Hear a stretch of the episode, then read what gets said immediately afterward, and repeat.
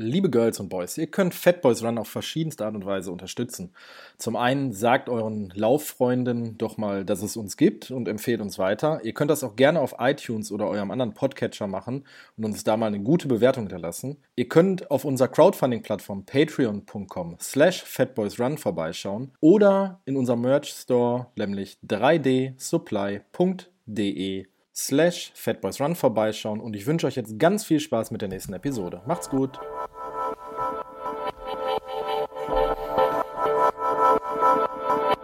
Fat Boys Run, der Lauf-Podcast mit Philipp Jordan und René Kreber.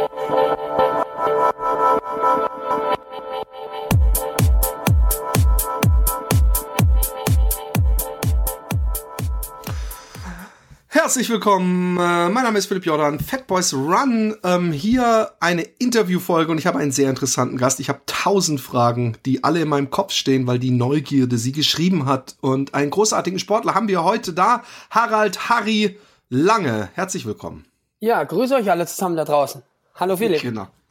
Ähm, ich habe deinen Kontakt, äh, also vorgeschlagen wurdest du mir von dem großartigen äh, Robert Wimmer. Ja, die Legende die Legende, die dich begleitet hat, wo die dich begleitet hat, da möchten wir noch gar nicht äh, drauf eingehen. Wir, wir äh, äh, wollen die Leute noch ein bisschen auf die Folter spannen und bevor wir äh, äh, ins Eingemachte, nämlich ins Sportliche gehen, habe ich doch noch ein paar Fragen. Und zwar sollte man vielleicht mal sagen, dass du äh, ein sehbehinderter Sportler ist. Ist das übrigens die, die, die äh, beste Bezeichnung dafür oder ist das ähm, wie, wie, wie ist, gibt's da eine bessere Bezeichnung als sehbehindert? Nee, das ist absolut richtig. Also ich bin stark sehbehindert, das kann man so sagen. Das nennt sich in der Fachsprache Sehnervatrophie.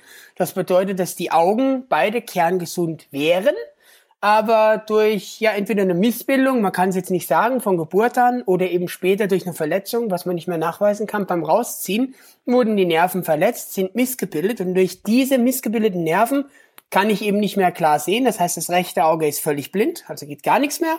Und links haben wir noch ein Sehfeld von etwa 12 Grad, also knapp drunter und ungefähr 5% Sehrest. So wird es eingestuft, weil die Leute immer fragen, was siehst du, was siehst du nicht? Und so ungefähr wird es eingestuft vom Augenarzt. Ne?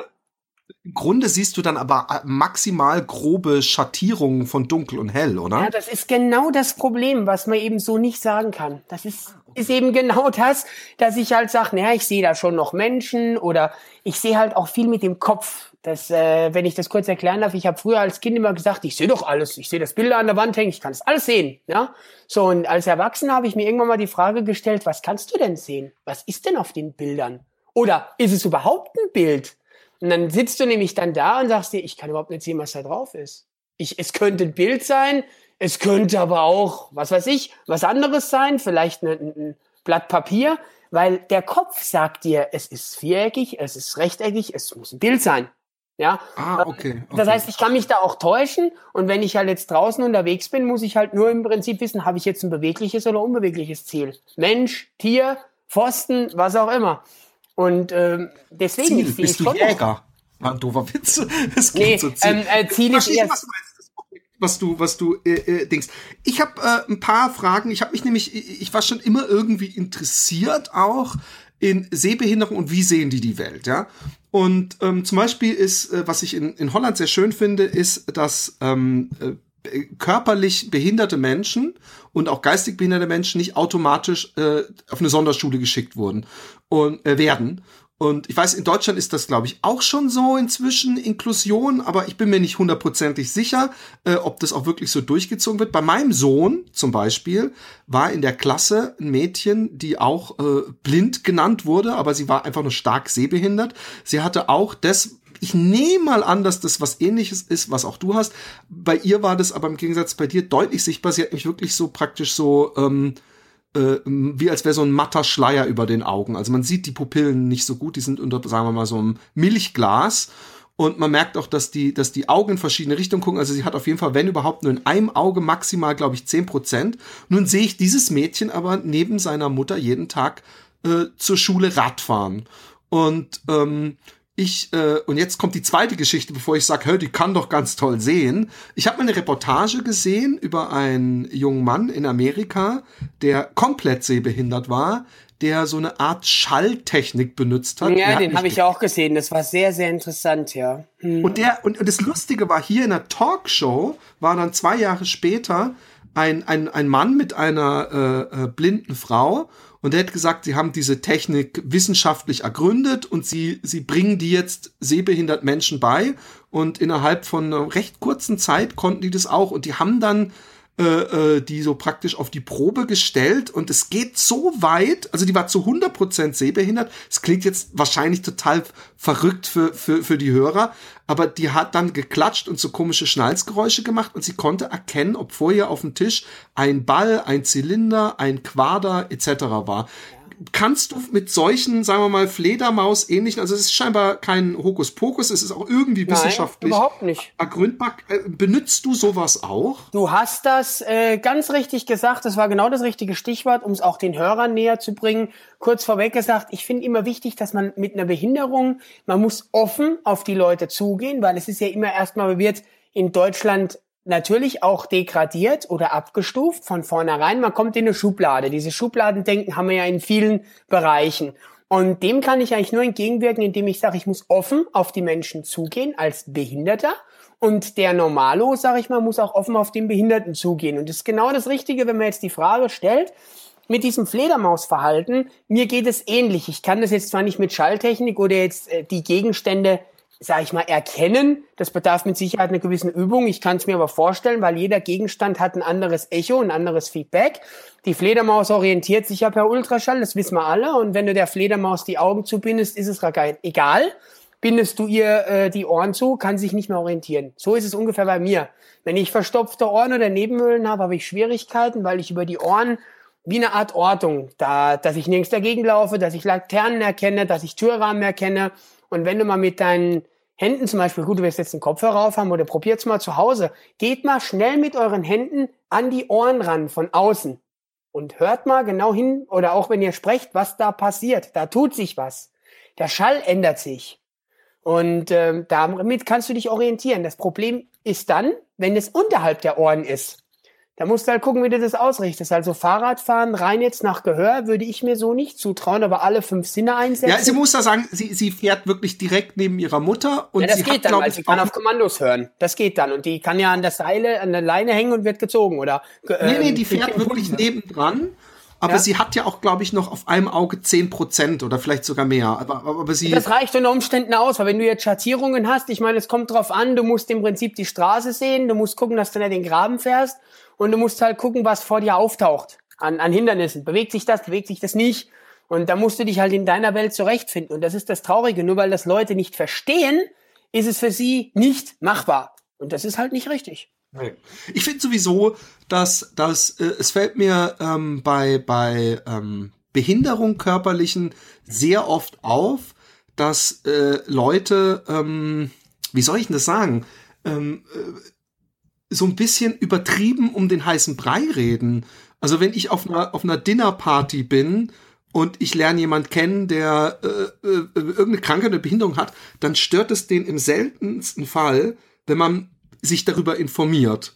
Ähm, ich finde nämlich viel schlimmer, finde ich, wenn so, so, so auf, auf, auf völlig übertrieben so getan wird, als würde man gar nicht merken, dass das Gegenüber das hat. Oder wenn man praktisch so, wenn das als was Unangenehmes äh, be be bezeichnet wird. Ich sage das deswegen, das ist ein bisschen, äh, ich will mich da nicht mit deiner Lebenssituation vergleichen, weil, weil du da wahrscheinlich noch wesentlich extremer ähm, ähm, das im Leben täglich spürst. Aber ich weiß, als ich mit 17 hatte ich Krebs, alles völlig easy gewesen. Ich habe es überlebt und alles.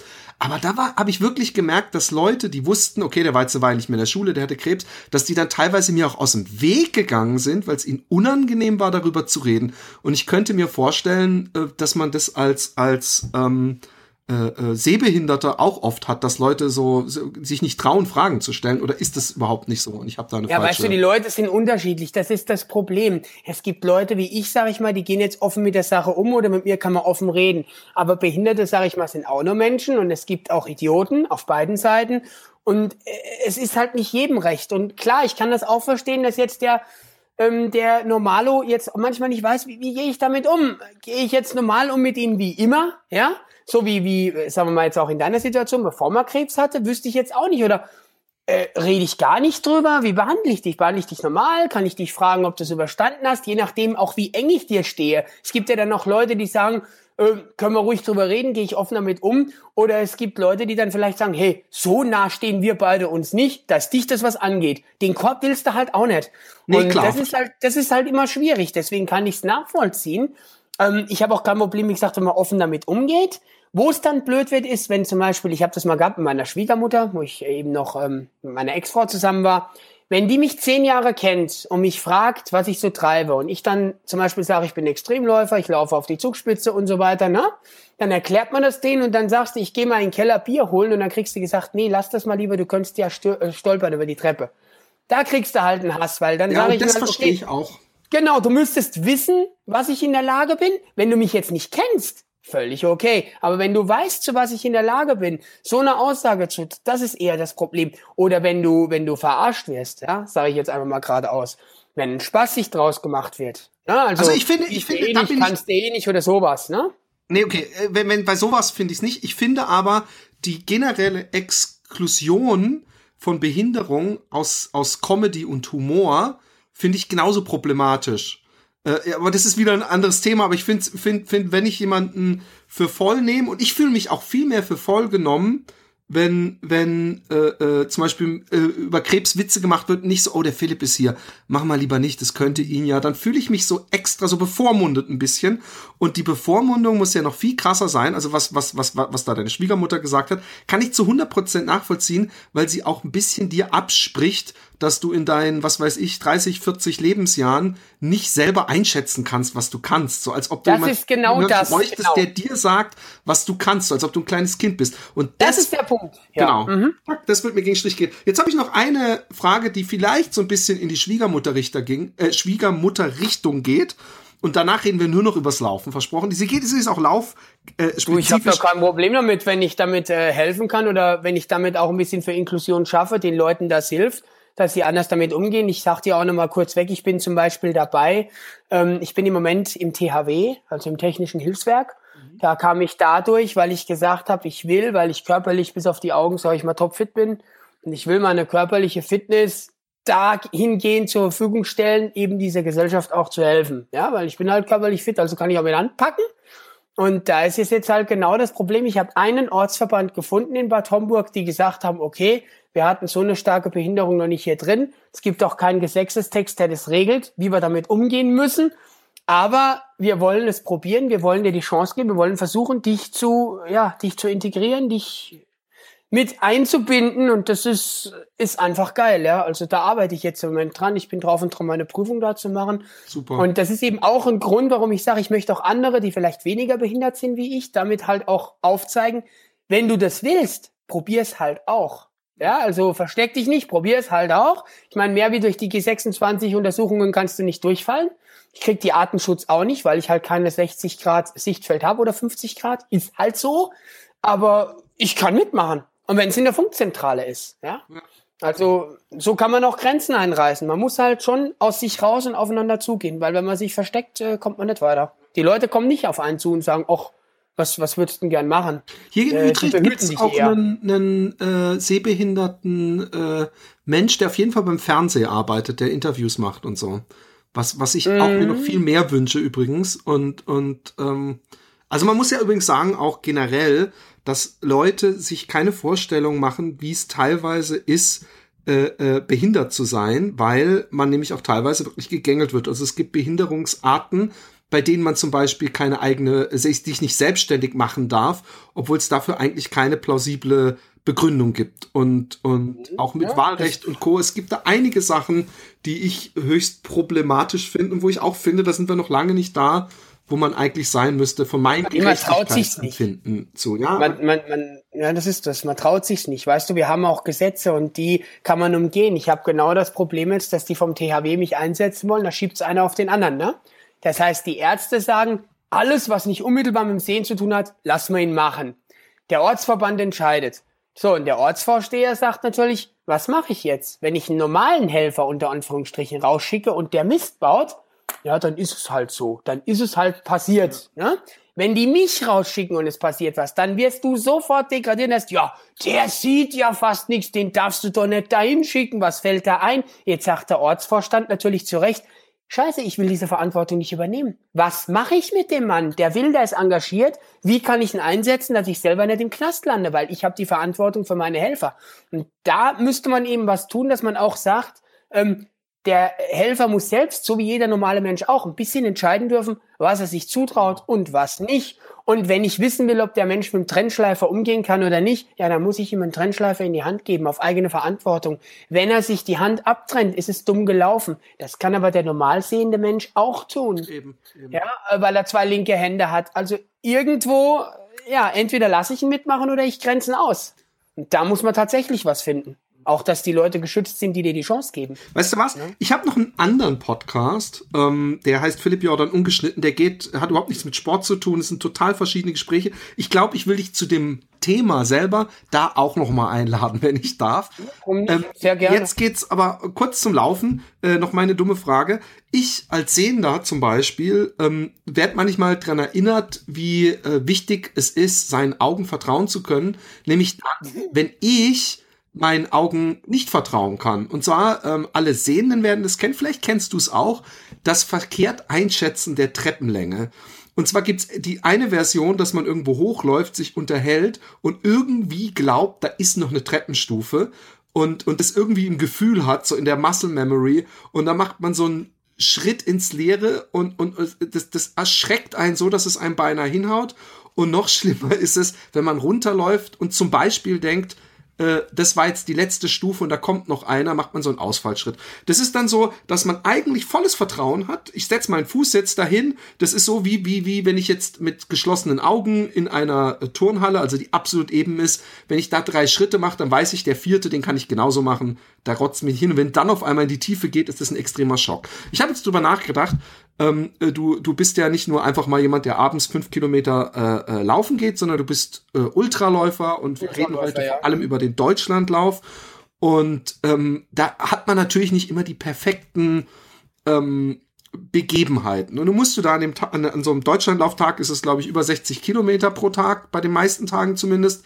Und ja, also auf jeden Fall bis hin zu 90. Genau, oder 70 bis 90, genau. 90, ja. Mhm. Und ähm, ich bin diesen äh, Sommer zum Beispiel auch eine längere Runde gelaufen, wo ich jeden Tag laufen musste. Da ist dann irgendwann Hirn und Körper schon auf Sparflamme. Und ist man nicht die ganze Zeit, hat man nicht Angst, wenn man praktisch, also wie wenn ich im absoluten Dunklen laufe, ich habe natürlich nicht diese Fähigkeiten, die du hast, ich bin das nicht so gewöhnt, aber hat man nicht immer so eine, so eine, so eine Art Behutsamheit, die mitläuft? Weil, weil auch ein Robert Wimmer kann ja nicht jede Unebenheit so super einschätzen, dass er die adäquat für dich sofort irgendwie akustisch äh, irgendwie dich warnen kann oder so. Nee, du musst einfach in meinem Fall, ich sage immer, ich finde das so traurig, weil ihr, ich sag mal, ihr Sehenden bewusst, die Sehenden haben oft das Problem, dass sie nur sich auf ihre Augen verlassen. Die Augen sind natürlich wichtig, auch als Jäger und Sammler früher und so, ne, sonst wird man nicht draufgehen, man muss ja sehen auch, man muss, muss jagen können oder wie auch immer. Aber wenn man alle Sinne benutzt, und wir haben ja nun mal fünf davon, äh, dann kann man die Welt ganz anders wahrnehmen. Und wenn ihr mal alle eure Sinne benutzen würdet, das machen zum Beispiel Nahkämpfer, ne? mhm. ne? weil Nahkämpfer können sich mit den Augen alleine nicht verteidigen, weil wenn ich jetzt im Nahkampf bin, dann geht es so schnell, dass mein Auge gar nicht folgen kann. Ich brauche taktile Reflexe, Gefühle, ich muss hören, ich muss fühlen, ja. Und ähm, das setze ich aufs Laufen halt um. Das heißt, wenn ich draußen laufe, muss ich mich auf meine Ohren verlassen, auf mein Gefühl verlassen, ja. Ich muss die Bodenunebenheiten mit den Füßen ertasten, wahrnehmen. Das bisschen Augenlicht, was ich habe, muss ich logischerweise auch einsetzen, sonst brauche ich einen Guide. Ne? Und dann entsprechend reagieren. Ähm, bei Trails zum Beispiel muss mein Fuß halt reagieren. Das heißt, ich, ich habe halt durch Judo und so Fallen gelernt, wo ich einfach, wenn ich irgendwo reintrete in ein Schlagloch, dann halt unter Umständen mich abrollen muss oder runter muss. Das ist dann unangenehm. Oder ich kann schnell genug gegenreagieren da sage ich immer, die Füße sind mein Auge zur Welt. Das ist natürlich ein Problem, wenn ich jetzt bergab laufe, kann ich die Höhe nicht abschätzen, weil ich die Kontraste nicht habe. Da verliere ich dann immer wieder Position und ärgere mich, weil bergauf die Kraft ist da, bin ich vorne.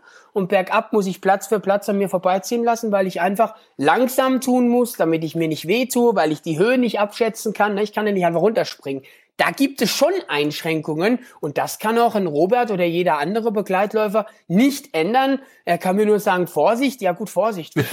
Was jetzt? Wie, wie, wie, ja, nee, weil, wie hoch ist der Stein? Weißt du, wie hoch ist das Loch oder wie breit ist das Loch? Denn, wie, wie genau? Weil, weil wenn, wenn du zum Beispiel, wenn ich jetzt mit dir irgend so einen Trail runterlaufen würde, würde ich sagen, pass auf, da in 20 Metern sind ein paar Steine auf dem Weg, so ein paar kleine Felsen. Oder ja, macht er das dann nicht? Oder sagt er einfach, jetzt wird's Vorsicht, jetzt wird's ein bisschen rougher? Ich muss mich da vielleicht ein bisschen davon distanzieren, dass die Leute das jetzt nicht falsch auffassen. Ähm, ich habe keinen Guide, ich laufe frei. Immer? Ah, ja? okay. Ähm, immer. Das heißt, dass ich mich mit dem Robert getroffen habe das war einfach, ich sage jetzt mal göttliche Fügung, das war nicht geplant. Ne? Ich weiß nicht, ob der, der Robert selber was dazu gesagt hat, ich möchte jetzt keine Falschaussagen. Nee, er hat einfach geschrieben, dass er mit so. dir in Deutschland aufgelaufen ist. Er hat, glaube ich, nicht mal gesagt, dass er, weil man kennt es ja, dass Leute Blinde führen und die sich an denen festhalten und, und, und. Nee, ich laufe alleine. Der Punkt war der, ich habe ich hab den Deutschlandlauf alleine äh, geplant gehabt und man darf und sollte eine Fahrradbegleitung mitnehmen. Äh, ne, wenn man hat. Also es durfte ja jeder, egal ob jetzt sehbehindert oder nicht. Und ich hatte halt meine Freundin, die Christiane Brentlin an meiner Seite, die mich da äh, treu betreut hat. Und die ist halt mitgefahren auf den Strecken teilweise, weil die Pfeile auch oft so schlecht markiert waren oder so klein war, dass ich sie nicht gesehen hätte.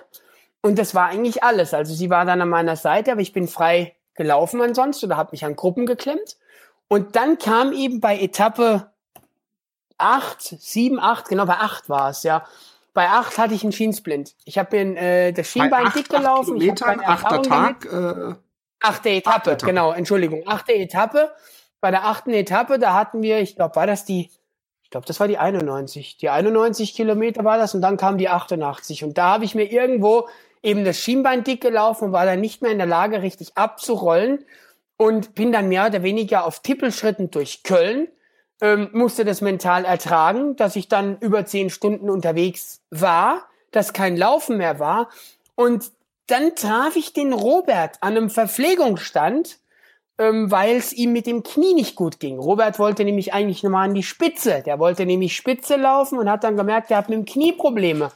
Und ich habe zu ihm gesagt, er hat mich immer aufgebaut mit seiner Erfahrung. Ich sagte, was mache ich denn mit diesem blöden Schiensplint? Wie, wie, ich, ich kann das so nicht mehr weitermachen, soll ich's kriechen oder was? Ne? Und er hat dann gesagt, naja, wenn du bereit bist, durch die Hölle zu gehen, dann kannst du das scheiß Ding auch finishen. Das kriegst du hin. Du, du hältst das aus, du bist stark im Kopf. Ja, der ne? Robert ist ja Freund Und, von, ähm, äh, wie nennt man das nochmal? Äh, äh, äh Schmerzen. Das ist, wenn man so, ist ein indisches Wort, glaube ich, wenn man sagt, ein Mantra dass du irgendwie sagst, ich kann ja. das, ich will das, ich schaff das, war, glaube ich, das, was ich mich auch, genau. auch benutzt habe auf meinem äh, Langlauf.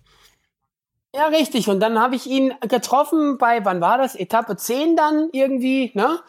Und habe dann gesagt, ey Robert, ich weiß nicht mehr, wie es geht. Ich komme nicht mehr vorwärts. Ich habe vor Schmerzen auf gut Deutsch gesagt gekotzt. Und ich habe dann erstmal gelernt, dass das geht. Ne? Ich habe die Szene auseinandergezerrt und merkte dann, boah, ja. Und da meint er so in seinem Fränkisch, ne, so, ja, ja.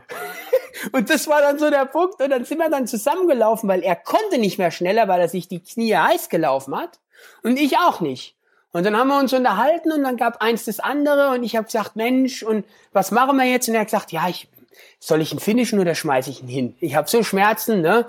Und ich dachte, Mensch, ich würde schon gern finishen. Du hast ihn ja schon gefinisht, du hast schon Weltrekorde und ich habe noch gar nichts. Und wenn du sagst, es geht, dann finische das Ding. Und wenn ich es auf den Brustwarzen kriege, außerdem kommt am Mittwoch meine Mama. Ne? Und die äh, übernimmt Verpflegungspunkte und äh, wenn ich es wenigstens bis dahin schaffe und dann schaut er mich an und sagt, was, was, jetzt bleiben wir drin. So, jetzt, jetzt geh ich nicht mehr heim.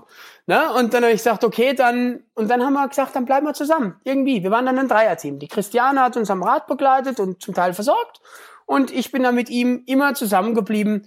Mal der eine ein bisschen hat gezogen, mal der andere. Und so haben wir uns dann gegenseitig durchgezogen. Er hatte nochmal ein schönes Finish am Deutschlandlauf. Und für mich, ja, war es bislang der größte Erfolg, das Ding überhaupt zu finishen. Auch mit der Verletzung, wo andere nach Hause gefahren sind.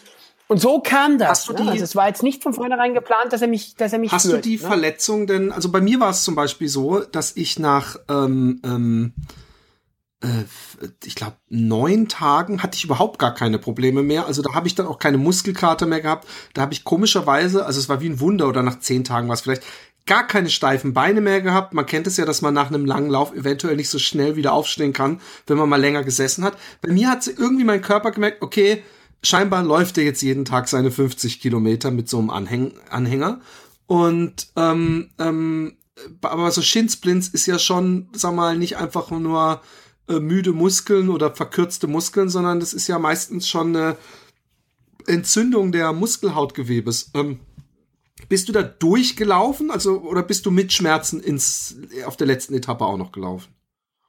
Ja, es war in der Tat so, dass das äh, bis ich wollte ja auch immer so gut es geht nach vorne. Ne? Ich war noch unerfahren auf so großen Etappen. Ich habe den Marathon des Sable durch die marokkanische Sahara gemacht. Der ist ja normalerweise nach sieben Tagen vorbei. Ne? Und ich wollte dann unbedingt weiter durch. Und dann kam, das kommt ja von jetzt auf gleich, wenn du sowas vielleicht kennst, das kam von jetzt auf gleich. Das, das Schienbein dickte ein und ich konnte nicht mehr richtig abrollen und ich konnte es auch nicht anfassen. Es tat höllisch weh. Ich habe gesagt, wenn da jemand nur antippt, dreht mich in den Hintern. Zumindest mit dem anderen Bein noch, solange es geht. Ne? Und hab dann, ich wusste nicht, was ich machen soll. Ich habe dann Kompressionsstrümpfe dran gemacht. Das ging eine Zeit, dann tut das wieder weh, dann machst du wieder runter, dann versuchst du es mit Eis zu kühlen und du kannst halt nicht mehr richtig abrollen. Es tut höllisch weh. Und es tat auch über Nacht höllisch weh. Ich habe das Gefühl gehabt, die Beine sind wie so Überdruckschläuche, die gleich platzen. Und irgendwann hat mir dann jemand den Tipp gegeben, ähm, der, der, der, was, der Frank Wiegand, glaube ich, war's und auch der, der Jens, ich weiß seinen Nachnamen gerade nicht. Und die sagten dann, Junge, du musst die Strümpfe aufschneiden und du darfst keine Kompressionsstrümpfe tragen, die vielleicht für die Muskeln gut sind, aber nicht für den Schinsplin.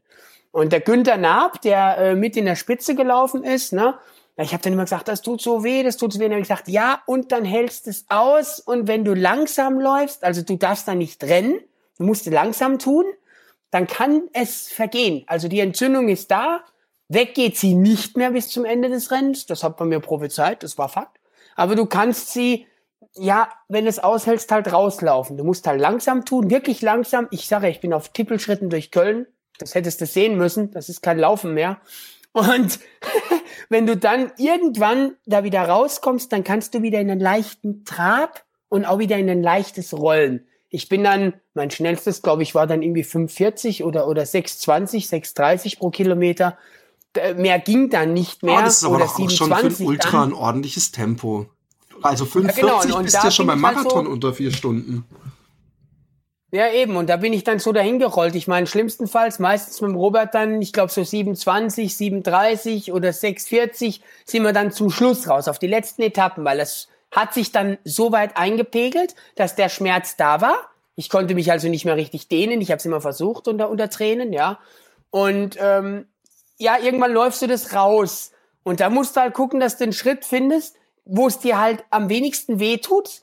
Und dann kannst du weiterlaufen. Du kriegst es damit nicht weg. Ich meine, du würdest es wegkriegen, wenn du mal Ruhe gibst. Aber Ruhe geben kannst du ja nicht. Das ist ja das Problem. Also musst du irgendwie einen Schongang einlegen, musst es kühlen, wenn du ins, ins äh, ja, ich sag mal, in die Halle kommst, musst die Beine hochlegen, äh, leicht ausmassieren, unter Schmerzen aufdehnen. Ich meine, ich lag da auch heulend auf dem Fußboden, stehe ich auch dazu. Ich wollte das Ding auch an die Wand schmeißen, ich hatte keine Lust mehr. Und da musst du halt irgendwie durch und dann, ja, dann, dann geht's. Ja, die Zugspitze dann zum Schluss war meine beste Etappe, da bin ich dann Top Ten gelaufen, weil ich gesagt habe, geil, die Kraft ist da, die Kondition auch. Ich brauche nur klettern. Ich brauche nur klettern und das tut dem Schiensblind nicht weh. Was dem Schiensblind wehgetan hat, war dieses ewige auf Asphalt geradeaus trampeln. Das fand der Körper nicht mehr lustig. Verstehe. Ja. Hast du, hast du und zufällig, ähm, nicht mehr ähm, was für Schuhe hattest du denn? So ein paar extra dicke Hokas wären ja vielleicht die Lösung gewesen. Äh, ich bin gelaufen den Brooks Ghost dem bin ich gewohnt, stehe ich zu, dem bin ich gewohnt, äh, ist ein etwas schwererer Schuh, habe mir eine orthopädische Einlage machen lassen, damit bin ich eigentlich immer recht gut gefahren. Das einzigste Blöde an der Sache ist, der Orthopäde war halt der Meinung, meine Einlage hält den Deutschlandlauf durch. Nein, tut sie nicht. Ich hätte zwei Einlagen gebraucht. Das war auch ein Highlight. Der Robert Wimmer, ne, erfahren wie er ist, hat mir natürlich dann aus zwei Taschentüchern eine Pilotte gebaut und hat damit den, den, äh, die Einlage so gepusht, dass ich, weil ich habe das Gefühl gehabt, ich trete mir mein Vorfußgewölbe langsam tot. Und da hat der Robert das mit einem Taschentuch, hat er das gemacht und dann konnte ich das Ding zu Ende laufen. Ne? Das sind dann so die kleinen Tricks. Das nächste Mal brauche ich halt zwei Einlagen und ich hatte halt drei Paar Schuhe. Ich habe jeden Tag einen anderen Ghost Krass. genommen. Und so ja, ging das. Cool. Ne? Nee, man hat natürlich sein sein äh, sein Go-To-Schuh ne? und und und äh, äh, wir sind alle schuhlieb. Es ging mehr so, wenn man so lang auf Asphalt läuft, dass das dann vielleicht manchmal äh, einfacher zu ertragen ist, wenn man Shinsplints hat, wenn man extra dicke, gefederte Schuhe anhat, aber gedämpfte Schuhe. Ja, da muss ich sagen, ist meine Erfahrung noch nicht äh, weit genug fortgeschritten. Ich meine, da lasse ich mich gerne eines Besseres, äh, Besseren belehren das nächste Mal, dass man sagt, okay, wenn sowas ist, vielleicht noch so ein Schuh für, für so einen Zweck. Aber habe ich halt nicht getestet und ich wollte halt nichts mitnehmen oder ausprobieren, was ich nicht nee, getestet habe. Nee, das ist völlig hab, ne? richtig. Ne? Meine, zum Schluss war ich dann für alles bereit. Und aber und falsch halt und richtig, das sind alles so, so das sind einfach Probierdinger. Aber vielleicht äh, ja. probierst du ja mal so. Ich glaube, du hast heute auch einen neuen Schuh. Hast du nicht vorher noch einen Schuh geküsst auf Facebook oder das habe ich mir gegönnt, ja. Ich habe, das ist wieder genau so ein Ding, was man eigentlich nicht macht. Ne? Ich habe mir ähm, ursprünglich hatte ich ja, ich weiß nicht, kennst du den Alpha Wolf? Ne?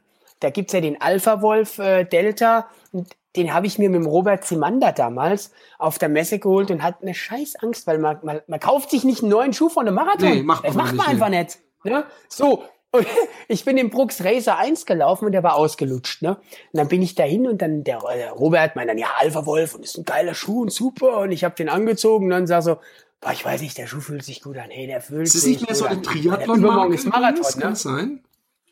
Ja, kann sein, ne? Es war so ein Triathlon-Schuh und der wollte, der hat gesagt, komm, für einen 50er gebe ich ihn dir, ne?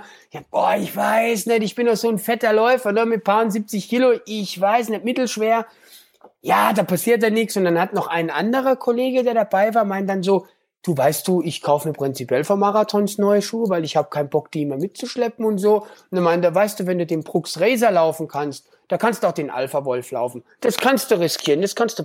Na, ich sag, da weißt du, ich habe doch eh nichts zu verlieren jetzt in Berlin, ich probier's. Dann bin ich ein super Rennen gelaufen, habe ich total gefreut, war stolz auf diesen Alpha Wolf, bin ja jetzt immer gelaufen. Und ja, der Brooks Racer, den finde ich aber auch toll, aber es gibt ihn nicht mehr. Brooks hat da ein bisschen geschlammt. Die haben dann gesagt, wir machen keinen Racer mehr, wir machen einen Racer T7, der ist dann irgendwie gefloppt. Ich habe den Schuh nie in die Hand gekriegt. Und jetzt kam dieser Hyperion. Praktisch ein Hauch von nichts. Und ich mir gedacht, das, das kannst du dir doch als Ungeübter doch gar nicht leisten. Und dann habe ich mir gedacht, ach, weißt du was, ich riskiere das jetzt zwei Wochen vor der deutschen Meisterschaft. Ich, ich kaufe mir den jetzt, ich probiere das jetzt aus. Notfalls nimmst du ihn halt zum Spazierengehen oder für die Bahn oder so. Und dann haben die jetzt natürlich keinen mehr. Die liefern erst im November, weil die Wettkampfsaison jetzt gerade nicht ist. Die spinnen doch. Ja, typisch Brooks. So, und jetzt habe ich noch einen auf Sportcheck gefunden in meiner Größe. Hab das jetzt riskiert und hab mir gedacht, bevor du den am, am Rennen läufst, einmal draußen probieren.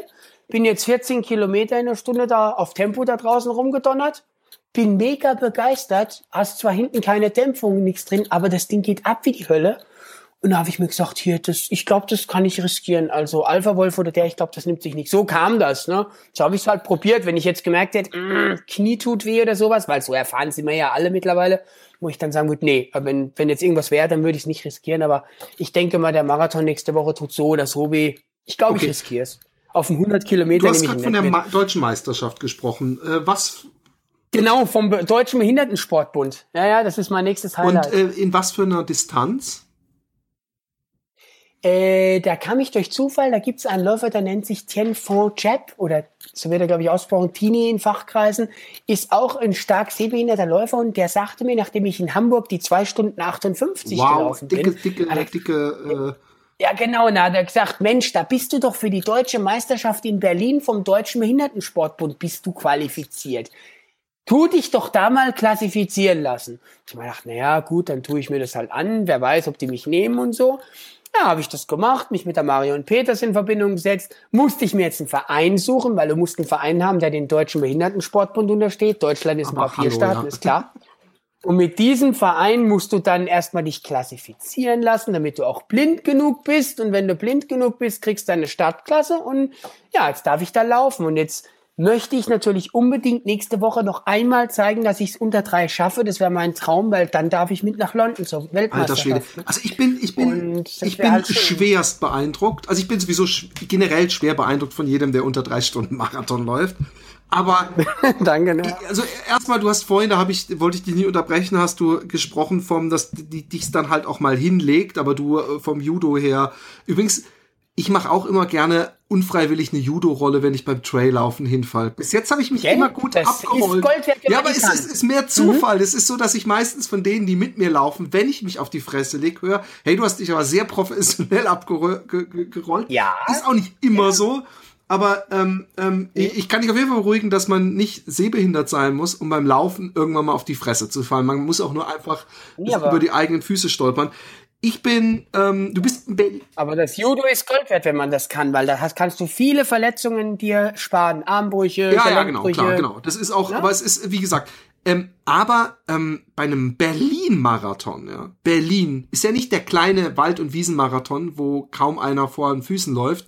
Wenn ich da an meinen Rotterdam-Marathon von, ich glaube, was letztes Jahr oder was vorletztes Jahr denke, wo ich eigentlich nur Schlangenlinien gelaufen bin, um durch die Leute durchzukommen, ja, ja, dann stelle ich mir das für dich wie die, wie die Hölle vor, weil, weil, weil du, äh, du musst doch die ganze Zeit Angst haben, in, in, in jemanden reinzulaufen, dass du überhaupt dann so eine Zeit schaffst.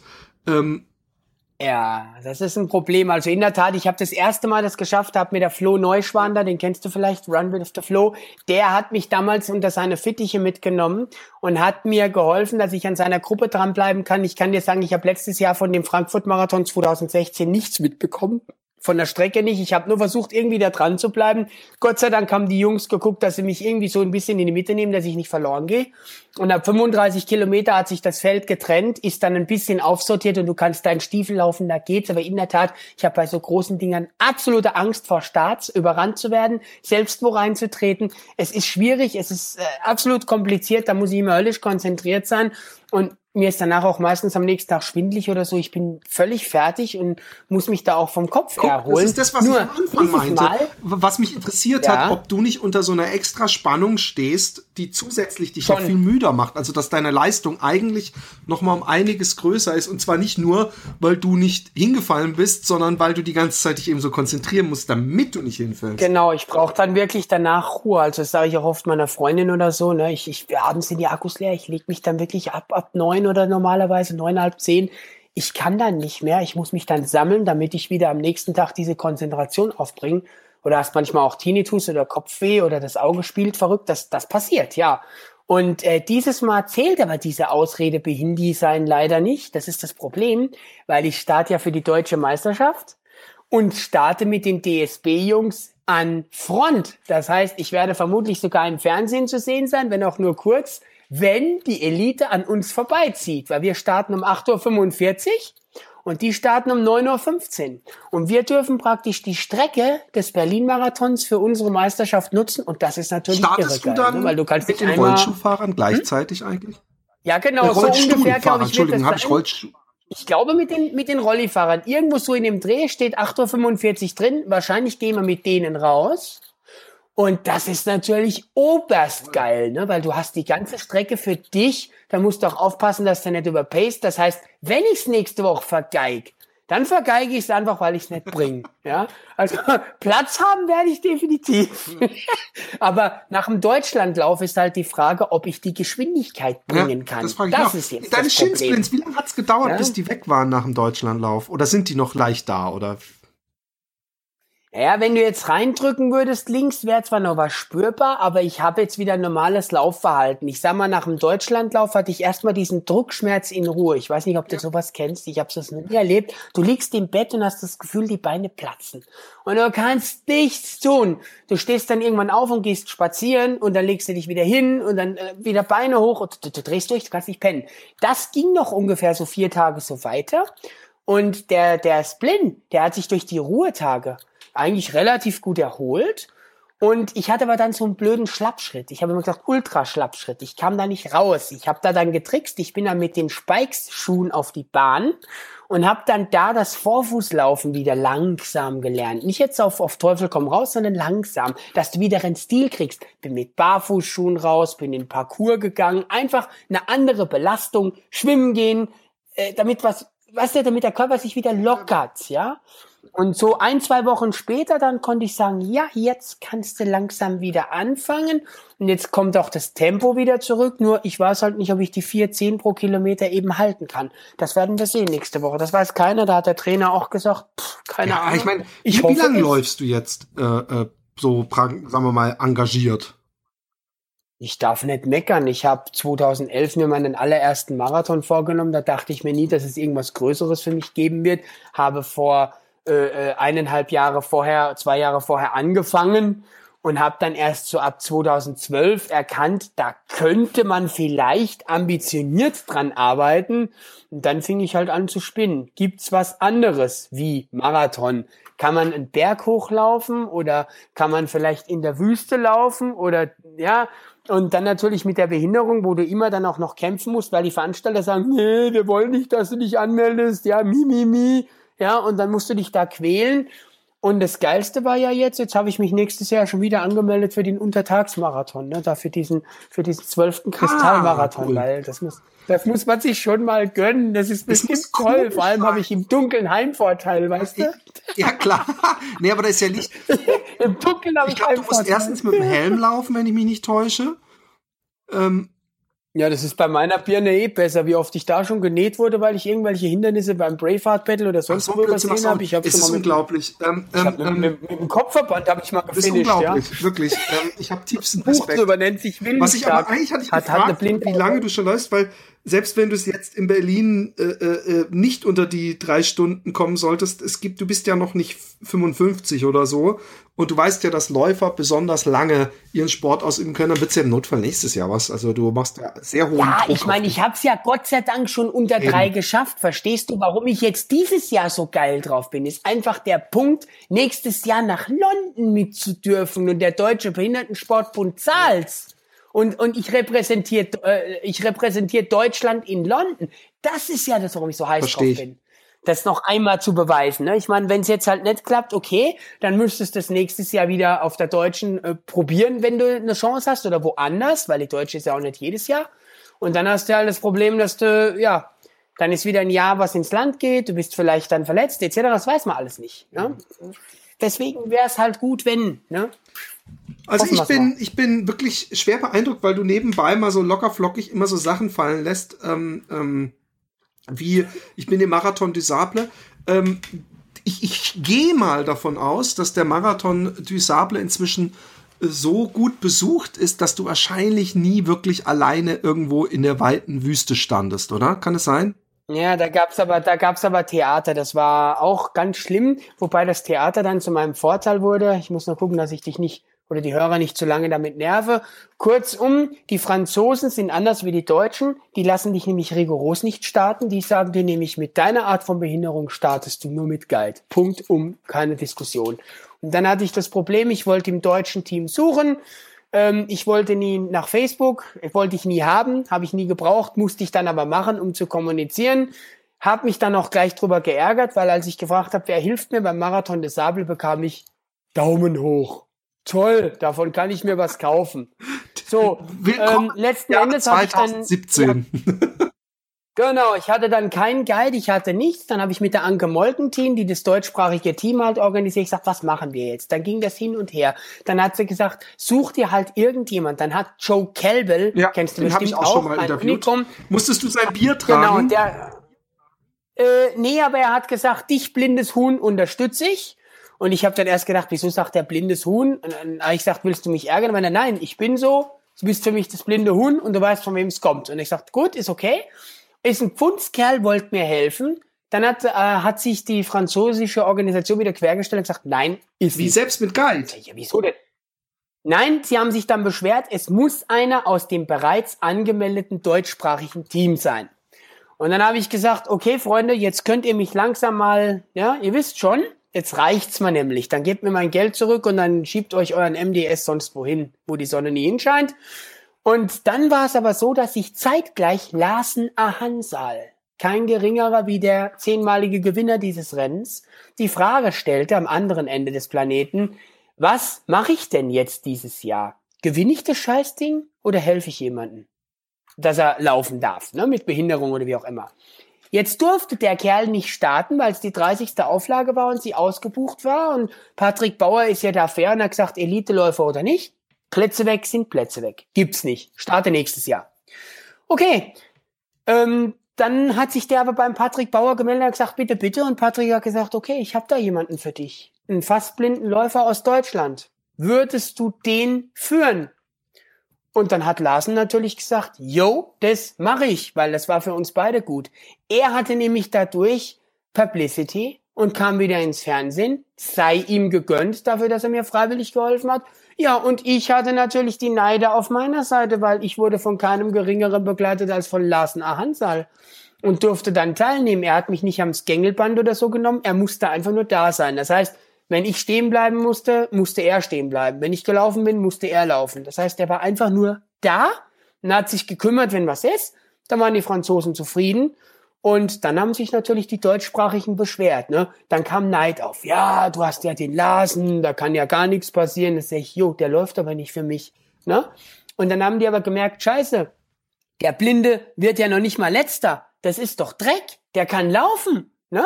Und dann kamen sie dann an, ja, warum hast du denn nicht einen von uns gefragt? Sag ich, ja, hab ich doch. Aber es hat sich keiner gemeldet. Da kam die Antwort, ja, da wussten wir ja nicht, wie du laufen kannst. Ja, das ist natürlich. Ja, wenn wir gewusst hätten, dass du laufen kannst, dann hätten wir dich auch geguidet. Sag ich, weißt du, ihr habt doch Augen im Kopf. Hättet ihr euch mal meine Zeiten angeguckt? Ja, ich habe damals schon einen Marathon in drei Stunden sechs in Berlin hingelegt, einen 24 Stunden Lauf mit 169 Kilometer. Ich sagt, hättet ihr euch mal informiert? Ja, ähm, das war dann einfach nur Neiderei, ja, und das habe ich mir dann auch selbst gegönnt und gesagt, das habt ihr nicht besser verdient, ja. Ich habe hundertmal gefragt und keiner wollte mich begleiten. Ähm, es hieß dann, ich soll das Geld bezahlen, dann würde man mich begleiten. Sag ich, sag mal, spinnt ihr? Ich soll euch die Startgebühr von 3000 Euro bezahlen, habt das volle Risiko. Wenn ihr es im Training übertreibt und ausfallt, dann ist mein Rennen gelaufen und ich habe äh, 6000 Euro Schaden. Nee, also nee, das kann es nicht sein. So Sprüche kamen dann auf Facebook, ne? Also, habt, hast du einen Sponsor oder wer zahlt mir das? Und nee, ich sag, nee, dann, dann lass ich sein. Und dann, als Larsen dann kam, war für mich die Welt in Ordnung. Ne? Dann, dann konnte ich das Rennen laufen. Da gibt's auch auf meiner Homepage gibt's da ein Video zu. Das hat dann so ein Marokkaner, den hat das beeindruckt und der hat das dann zusammengeschnitten von uns zwei. Das ist total irre. Wobei man natürlich dazu sagen muss, ähm, ähm, dass Leute die den Marathon des Sable laufen, in der Regel einmal laufen, glaube ich, also bis auf die absoluten Profis und die das sehr viel Geld kostet und die wahrscheinlich dann denken, ja, aber wenn ich das laufen will, dann will ich es praktisch äh, in meinem besten können. Also ich will jetzt gar nicht die, die, die verteidigen, ich meine nur, äh, die hätten dann im Nachhinein nicht so tun müssen, als ach, hättest du doch mal. Ähm, Nee, aber, aber Philipp, Sie hätten es doch gekonnt, das meine ich ja damit. Sie hätten ja Ihren Stiefel laufen können und ich hätte mich angepasst und wenn ich das nicht ausgehalten hätte, dann wäre ich halt, dann hätte ich halt ja, aussteigen müssen. Macht keinen Sinn. Ich hatte ja das volle Risiko, ja. Nur das Problem ist auch, wenn der sich jetzt überpaced und fällt raus, dann ist für mich das Rennen auch vorbei. Aber andersrum natürlich ja? nicht. Also Andersrum natürlich, ja gut, andersrum, wenn nee, er mir wegläuft, wenn ich nicht bleiben kann, bin ich auch muss niemand raus. Also wenn ja, dich jemand genau. begleitet, ist für ihn kein Risiko da, im Gegensatz andersrum nee, gar nicht. ist es sehr wohl so. Gar nicht, weil wenn er noch weitermachen kann und ich nicht mehr, dann genau. kann er weitermachen. Also der hat kein Risiko in dem Fall. Er kann sein Ding laufen, ne? Wenn er es noch kann. Eher habe ich dann das Problem, wenn er dann da sitzt und sagt, ich brauche zwei Stunden Pause, dann habe ich ja das Problem, ich sage, scheiße, ich könnte noch laufen und kann es jetzt nicht, weil ich bei ihm Aber bleiben wie muss oder rausgehen muss. Äh, Himmelswillen hast du dich dann orientiert, wenn er dich nicht geleitet hat, weil in der Wüste ist ja nicht eine schöne Straße, die man die ganze Zeit nee. sieht, oder hast du immer Läufer vor dir in der Ferne gesehen, den du dann so hatte ich es halt versucht, weil ich sag mal, beim Marathon des Sable ist es in der Tat so, dass du halt ja immer irgendwen um dich hast, im Normalfall. Ich meine, im schlimmsten Fall war es auch so, ich war mit dem Lasen auch mal zwei, drei Stunden alleine. Das ist richtig. Dann ist es halt so, dann hätte ich halt in dem Fall stehen bleiben müssen, hätte warten müssen auf den nächst langsameren und hätte mit dem halt weiterlaufen müssen, solange es geht. Dann kannst du wirklich nur noch dabei sein, dann ist halt nichts mehr mit äh, Bestzeit. Und das ist ja auch immer das, was mich dann beim Deutschlandlauf oder so ärgert. Äh, wenn Christiane für mich die Pfeile, weil die waren halt einfach will jetzt dem Oliver Witzke nichts Böses, aber die Pfeile waren teilweise einfach Schrott. Die waren klein, man konnte sie nicht sehen, selbst sehende Läufer haben sich verlaufen. Und wenn ich da Christiane nicht gehabt hätte, die manchmal mit dem Fahrrad erkundet hätte dann, dann war es ein Problem für mich. Und wenn sie sich zu lange am Verpflegungspunkt aufgehalten hat, dann war es auch für mich ein Problem, weil dann habe ich Plätze verloren, weil ich mich nicht orientieren Hast konnte. Hast du mal ähm, den, den, Entschuldigung, dass ich dich unterbreche, äh, den vom Taubertal gehört? Beim Taubertal bin ich letztes Jahr einen 100 Kilometer Lauf gelaufen, wo ich wirklich sagen kann, äh, ich glaube, besser ausschildern und markieren kann Geht man nicht. gar nicht. Richtig. Ah, du kennst den? Nee, ich werde dieses ich werde dieses Jahr im Taubertal Ach, starten. Das ist sehr nett von mir, dass du mir da Informationen geben kannst. Freue ich mich, dass ich mich da nicht verlaufen kann, weil ich muss dieses blöde Ding unter zehn Stunden laufen, weil ich mich ja für Sparta oh. qualifizieren will. Ich will ja die 249 Kilometer durch Griechenland, ne, den Spartathlon. Das will ich ja haben und da brauche ich diese Quali. Und da möchte ich den Taubertal laufen, eben weil du, wie du gerade sagst, er so toll beschildert ist. Und da kann ich wirklich wieder alleine laufen, da werde ich mich nicht verlaufen. Da muss ich nur noch gucken, ob die Verpflegungspunkte immer gleich aufgebaut sind, dass ich da nicht er zu ist, viel Zeit verliere, dass ich da weiß, wo ist meine Suppe, wo ja. ist mein Wasser. Also ne? die, ich kann es dir, der, der, der Taubertal hat wirklich jeden Kilometer ausgeschildert, aber es hat, glaube ich, zusätzlich noch alle 200 Meter oder so auf dem Boden so ein Logo. Also da sich zu ja. verlaufen, ähm, ähm, zumindest ja, das, als Sehender, ja, ich kann nicht einschätzen, wie, wie farblich das jetzt für dich herausstechend ist, diese Pfeile. Nee, Bodenmarkierungen ist das Beste, ja, was du mir geben kannst, Benny, weil da, ich gucke ja meistens also nach ich, unten. Ich war ne? nicht mit allem zufrieden, wie, wie das lief, aber äh, äh, äh Sachen Markierung 1a. Ich würde auf jeden Fall gucken, wenn losgelaufen wird, morgens, man trifft sich da ja oben im Ort und läuft da mit Fackeln zum Start dass ich da weit vorne bin, weil das letzte Mal war es so, dass ich noch auf dem Weg runter war zum Start und habe schon den Startschuss gehört. Und das hat mich schon ein bisschen oh. genervt. Und äh, vor allem, weil es nicht meine Schuld war, dass wir noch irgendeinem Ritter auf dem Pferd zuhören mussten und er vorher noch gesagt hat, auf diesem Stück nach unten zum Start dürft ihr auf gar keinen Fall überholen, ist total gefährlich da zu laufen und so weiter. Äh, das ist so meine, meine Kritik gewesen und so ein, zwei. Scheiße, das ist, das ist, das ist, ich glaube nicht, dass das jetzt wieder schief geht dieses Jahr. Und ich habe dann halt hat er eigentlich eine Chipmessung hat er keine, oder? Bei Startschuss geht's los. Ne? Genau. Und, und, und, also er hat, er hat aber nur einen GPS, bist, kriegst Zeit, einen individuellen ja. GPS-Chip, den du dann auch an deine Folger und Community einen Link geben kannst und dann gibt's eine App und dann können die wirklich auf den Meter genau sehen, wo du gerade bist. Ja, nee, ich hatte nur deswegen Angst, weißt du, es geht nicht nur um, um das äh, Sehen, sondern das Problem ist ja, für mich ist es ja ein Qualifikationslauf. Das heißt, wenn ich wirklich das Problem hätte, dass der Startschuss läuft, während ich noch am Runterklettern bin, habe ich ein Problem. Die Zeit ich, verliere ich. Glaube, ähm, ähm, ich glaube, wenn du dich ein bisschen vorne ranhältst, das waren auch, mein Gott, dann waren es zwei Minuten oder so, die ich verloren habe, ja. Na, ich will ja auch mit vier Minuten 40 pro okay, Kilometer angehen. Okay. Also pass auf, ich, am Anfang. Ich glaube, also, du musst eh dir keine Sorgen machen, was du machen kannst, ja. Da es für dich so ein wichtiges Rennen ist, ist, dass du dich vorher genau informierst, wo der Start ist. Man muss diesen Fackellauf nicht mitmachen. Du kannst auch wirklich an der Startlinie warten. Ich gehe aber nicht davon aus, dass nach dem Ding das am nächsten, im nächsten Jahr, also in diesem Jahr, gleich wieder sowas passiert. Ja, weil den Fackelauf, der sagt ja, das soll man ja. Und, Na, er findet's halt ganz toll. Er findet auch sein Rittermal am Ende ganz toll, aber dir geht's um den 100-Kilometer-Lauf und nicht dadurch. Ja, wo kriegst du denn dann die Fackel? Die musst du ja loswerden. Ja, nee, die ne? kriegst du am Anfang und die soll man dann, ich glaube, da, ich weiß nicht, die, die legt man irgendwo hin dann. Aber ähm, äh, ich finde, das ist natürlich wunderschön, mit der Fackel zu laufen durch diese alte Stadt, aber im Großen und Ganzen ist, glaube ich, für dich steht zu viel auf dem Spiel, äh, wenn es um Spartathlon geht, als äh, du kannst ja Notfall schreib doch den Hubert Beck mal an und sag Sag's ihm, ihm einfach, ja, dass er mich da ein bisschen unter die Fittiche nimmt. Wie es mir ergangen ist, weil das kann ich auch gerne unter Zeugen nochmal bedingsen, weil ich bin dann beim Start gewesen und gesagt, hey, da kommen noch ganz viele Leute jetzt erst runter. Und dann hat er gesagt, ja, Pech. Und da habe ich gedacht, du bist ein Witzbold, wegen dir sind wir da oben gestanden und haben so lange gewartet. Aber scheißegal, ich habe die Geschichte schon viel zu oft erzählt.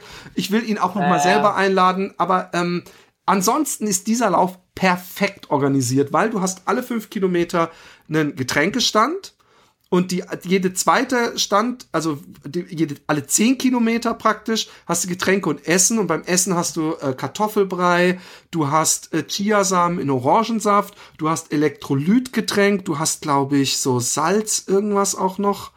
Ähm, achso, du hast mhm. Salz, was du dir extra nochmal über den Kartoffelbrei machen kannst. Du hast, glaube ich, eine Brühe noch.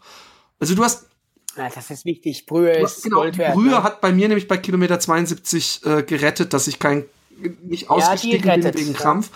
Und mhm. ähm, ja. ähm, es ist, es ist äh, sowieso ein schön flacher Lauf. Es, äh, also am Anfang hat es so ein paar Hügel drin, aber im Großen und Ganzen super organisiert. Also so von, da kann man. Als Taunusläufer lachst du da eben und, und über so ein paar Hügelchen. Eben, und also ich, ich, ich lebe in Holland, für mich ist jeder Hügel ein Berg.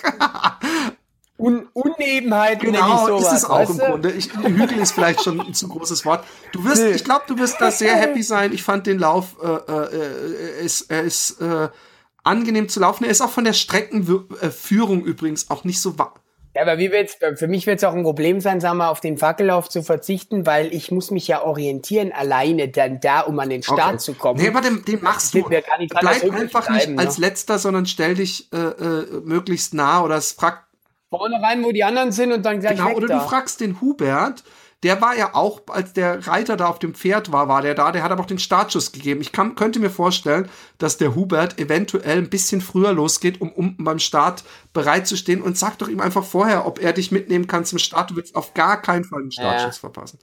Das kriegst du hin. Ja, der, eben, der, der, der, Lauf ist, wie eben. gesagt, du hast diese, ich glaube, du hast sogar zusätzlich noch Schilder, die die, also die, genau, die Kilometer sind, glaube ich, in Schildern und sonst hast du alle 200 Meter oder 100 Meter was auf der Straße. Das soll super laufen, da freue ich mich auch. Also die Strecke kann man besser nicht machen, das kriegt ein Blinder hin. Ja. Also das werde ich dann beweisen. Das, ja. ein Blinder hin solltest du dir auf ein T-Shirt äh, äh, schreiben, weil äh, vieles, was ein Blinder, wenn wir eins heute gelernt haben, und ich glaube, ich werde dich noch mal irgendwann einladen, weil wir haben lange nicht alles besprochen. Ja, sehr gerne, ja. Hochinteressant. Mhm. Vielleicht solltest du die Folge mit dem, ach, wie heißt er? Irgendwas Reichert oder so. Ich hatte jemanden, einen Ultraläufer, der auch den Transamerika-Lauf gelaufen ist und auch den Spartathlon mhm. mehrfach gelaufen ist, hatte ich mal zu Gast. Ich kann dem Notfall mal die Folge raussuchen. Aber wir haben gelernt, vieles, was ein Blinder kann, kann noch lange nicht jeder Sehende. Und ja, wir wollen ja gerne zum Badwater Ultra. Das plane ich oh, ja mit dem Robert. Das, wird noch ne? besser. das würde ich ja so gern. Ja, das ist ja eigentlich das Ziel. Das ist ja der Weg dahin, weil beim Badwater lässt mir ja nicht jeden rein. Du musst dich ja qualifizieren. Und er hätte es natürlich gern mit amerikanischen Läufen. Und ich habe aber nicht das nötige Kleingeld und leider auch keinen Sponsor, der mich mal eben dahin schickt. Also bleibt mir jetzt eigentlich nichts anderes übrig, als zu sagen, gut, da muss ich mich mit dem Spartathlon qualifizieren und hoffen, dass ich darüber rein darf. Und dann suchen wir natürlich halt noch äh, mögliche Unterstützer in irgendeiner Art und Weise und sei es drum, Material zu testen, keine also, Ahnung. Liebe Leute, ja, also, ähm, wenn ihr den Harald äh, lange unterstützen wollt, ähm, ihr merkt, er ist ein Top-Typ und ein Hammersportler. Und ähm, äh, vielleicht äh, hat ja jemand Connections äh, äh, zu Schuhen und ähnlichem. Ich kann ja auch mal gucken, was, ich da noch finde. Und ähm, der hat dann, der, der berichtet bestimmt dann ganz toll auch vom Badwater, was, was übrigens auch so ein Hammerding ist, was mich super interessiert. Ja, ich möchte da gerne, also ich schreibe ja auch auf meiner Homepage, ne, die harry-lange.com ist das, also Harry mit Doppel R und Y, also Harry eigentlich, ne. Und starten tue ich im Moment halt für HSC Erfurt den Handicap Sports Verband und eben auch, ähm, ne, Handicap Sports Club heißt der, Entschuldigung. Handicap Sports Club Erfurt und für Spiridon Frankfurt, Super. ja. Und ähm, wie kann man dich also sonst meine zwei erreichen? Vereine, Bist du auf Twitter? Hast du eine äh, äh, Athletenseite auf Facebook oder wie können die Leute dich äh, auf Facebook kriegt man mich einfach unter Harald Lange. Ne? Das, das Bild ist erkennen, weil ich bin ja immer, meistens sagen, ich bin ein bisschen verrückt und äh, das sieht man dann schon, dass ich da einfach mal ein schönes, du sie, kennst ja mein Profilbild, brauche ich nichts mehr zu sagen, ne? Äh, erkennt man mich und dann kann man mich im Prinzip auch auf harry lange äh, harry-lange.com, das ist ja meine Homepage und dann eben per E-Mail, per Telefon. Ne? Okay, ähm, also E-Mail ist E-Mail ist selber wie die Domain praktisch, ne? Nur halt einfach Kontakt, das deutsche Kontakt und dann at harry-lange.com. Da kann man mich auch anschreiben. Hey, es war mir eine Riesenfreude. Ähm, ich äh, hoffe und wünsche dir viel Glück beim Deutschlandlauf. Die Leute können das, äh, beim, beim, bei der Deutschen Meisterschaft äh, in Berlin. Ja, und Berlin. Äh, die Leute können das ja alles am Fernsehen begutachten. Ich weiß, weil ich es mir mit sehr viel Begeisterung angeguckt habe, ich weiß, dass auch ähm, man im Fernsehen die, äh, die Behindertenstarts sieht und auch das Rennen zu einem großen ja? Teil. Ich habe es mir das letzte Mal angeguckt, ich fand es total abgefahren, wie die ja äh, diese äh, äh, Rollifahrer auch äh, äh, abgehen. Ja, das ist klasse, ja. Und die Handybikes, das ist ja schon Hammer, was die da voll, bringen. Das voll. ist schon geil. Und ähm, äh, ansonsten hoffe ich, dass das mit dem Spartathlon und mit Badwater klappt. Und äh, dann hast du ja jeweils eventuell was zu erzählen, um mal wieder vorbeizukommen. Ähm, vielen Dank. Sehr gerne. Ich freue mich aufs nächste Super. Mal. Wir bleiben in Kontakt. Jo, danke. Tschüss. Okay, gerne. Ciao.